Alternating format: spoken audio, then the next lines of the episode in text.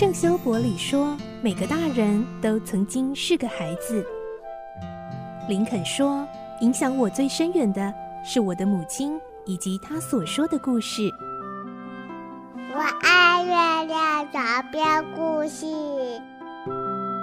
晚安，月亮床边故事。小青姐姐邀请每一位大孩子、小孩子一起听故事，不管多忙，也要和你一起听故事。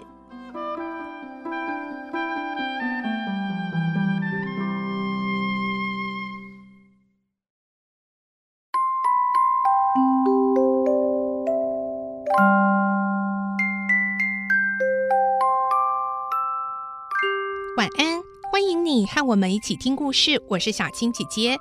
这个星期我们继续来听英国的作家乔治·欧威尔的作品《动物农庄》。今天是十三集。我们的内容取材自东方出版社《世界少年文学必读经典六十》《动物农庄》同名书籍。今天我们会听到，再次战胜了人类，动物们决定要表扬在战争中有贡献的动物，而且要颁发荣誉勋章。来听今天的故事，《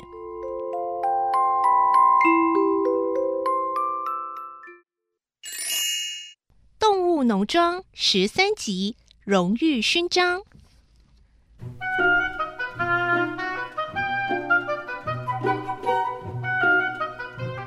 鸭子摇摇摆摆的在前面领路，到了草堆边，啊，孩子不见了！克拉维用马蹄把草踢了踢。然后用蹄子伸进去搜索，就是找不到孩子。狗儿又闻着那个孩子留下来的味道，一直闻，闻到大门外，回头说：“哦哦哦，那孩子逃走了。”巴普一听，眼睛一亮，说：“哎呀，他没死哦！”克拉维替巴普高兴：“太好了，你没有伤到人。”动物们就地召开了一次胜利庆祝会，绿色的旗帜缓缓升起。他们用激昂的声音唱了好几遍《英格兰之兽》。雪球请大家出列，说说自己在战役中的表现。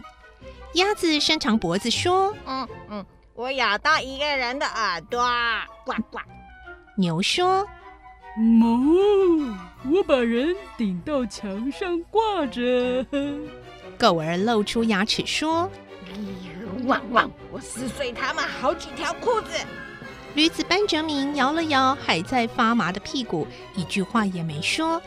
猫咪骄傲地跳到屋顶上说：“喵！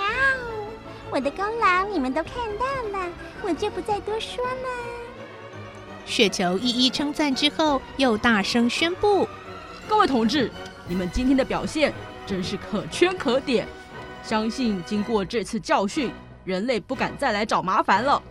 不过在这场战役中，我们也牺牲了一位朋友。现在，我们全体伙伴向这只英勇殉难的羊献上最高的敬意。他们替那只羊举行了隆重的葬礼，并在墓旁种了一些树。雪球勉励大家要以这只羊做榜样，即使为动物农庄牺牲。也在所不辞。狗儿说：“汪汪！我认为应该要设计荣誉勋章，来褒扬作战有功的动物们。”哦，好啊，赞成，赞成。大家一致通过这个提议。母鸡问：“呃，要用什么做勋章呢？”狗儿说：“农具是有许多铜片，不正好可以派上用场吗？”汪。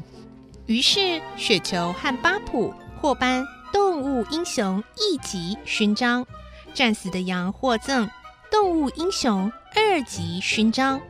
得到勋章的动物，星期天或例假日可以佩戴在身上，让大家记得他们的光荣战绩。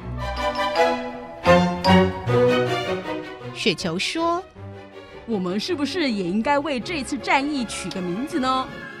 猫咪说：“十月之战，好不好？”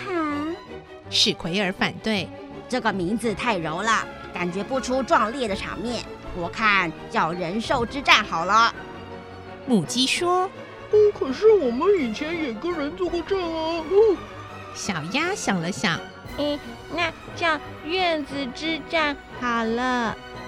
牛的脑筋一转，呃，我们是躲在牛棚伏击人类的，干脆就叫牛棚之战，怎么样哦？嗯，好诶，好好。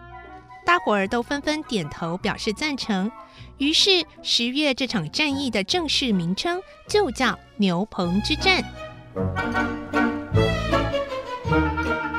狗儿再出个好主意，他把仲斯先生的枪从粪堆里找出来，清洗干净后安置在旗杆下，说：“哦，你们看，像不像一尊大炮哦？汪汪！”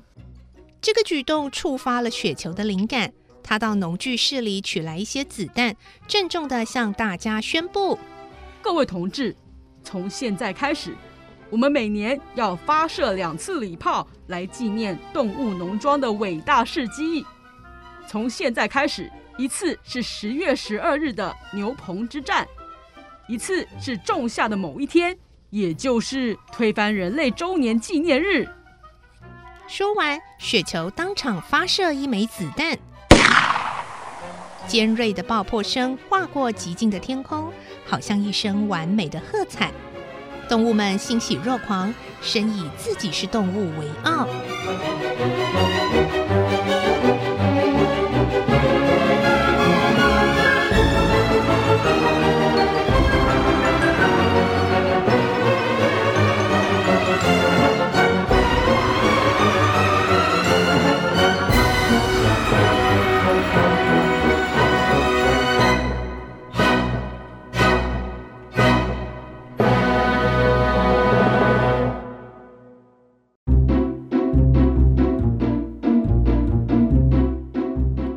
的脚步一天天接近了，茉莉偷懒的情况也越来越严重。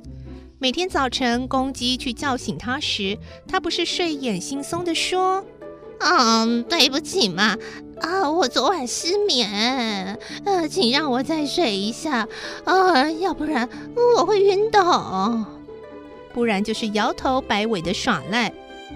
哎呦，脖子好酸呢。啊，我得再休息一会儿。等到大伙儿工作告一段落，准备吃早餐的时候，他才精神抖擞的过来领草粮，并且胃口好的连班哲明都自叹不如。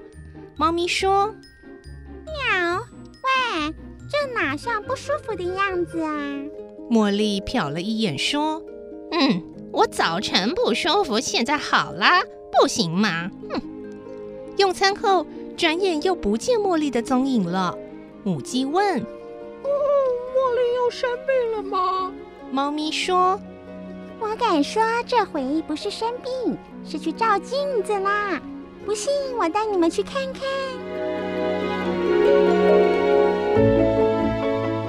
他蹑着脚带大家到饮水池边，果然看到茉莉正专心的注视着自己映在水中的影子。猫咪忍不住大叫：“喵！自恋狂！”茉莉抬起迷蒙的双眼，慢条斯理地说：“嗯，你看我多美呀！”班哲明听不下去了，踢起一块石头，打落在水面。茉莉看着细碎的倒影，撅着嘴娇声地说：“班哲明，你好讨厌哦！”班哲明看都不多看他一眼，扭头就走，边走还边说：“哼，马不知脸长。”就这样，茉莉不知闹过多少笑话，她自己却一点也不在意。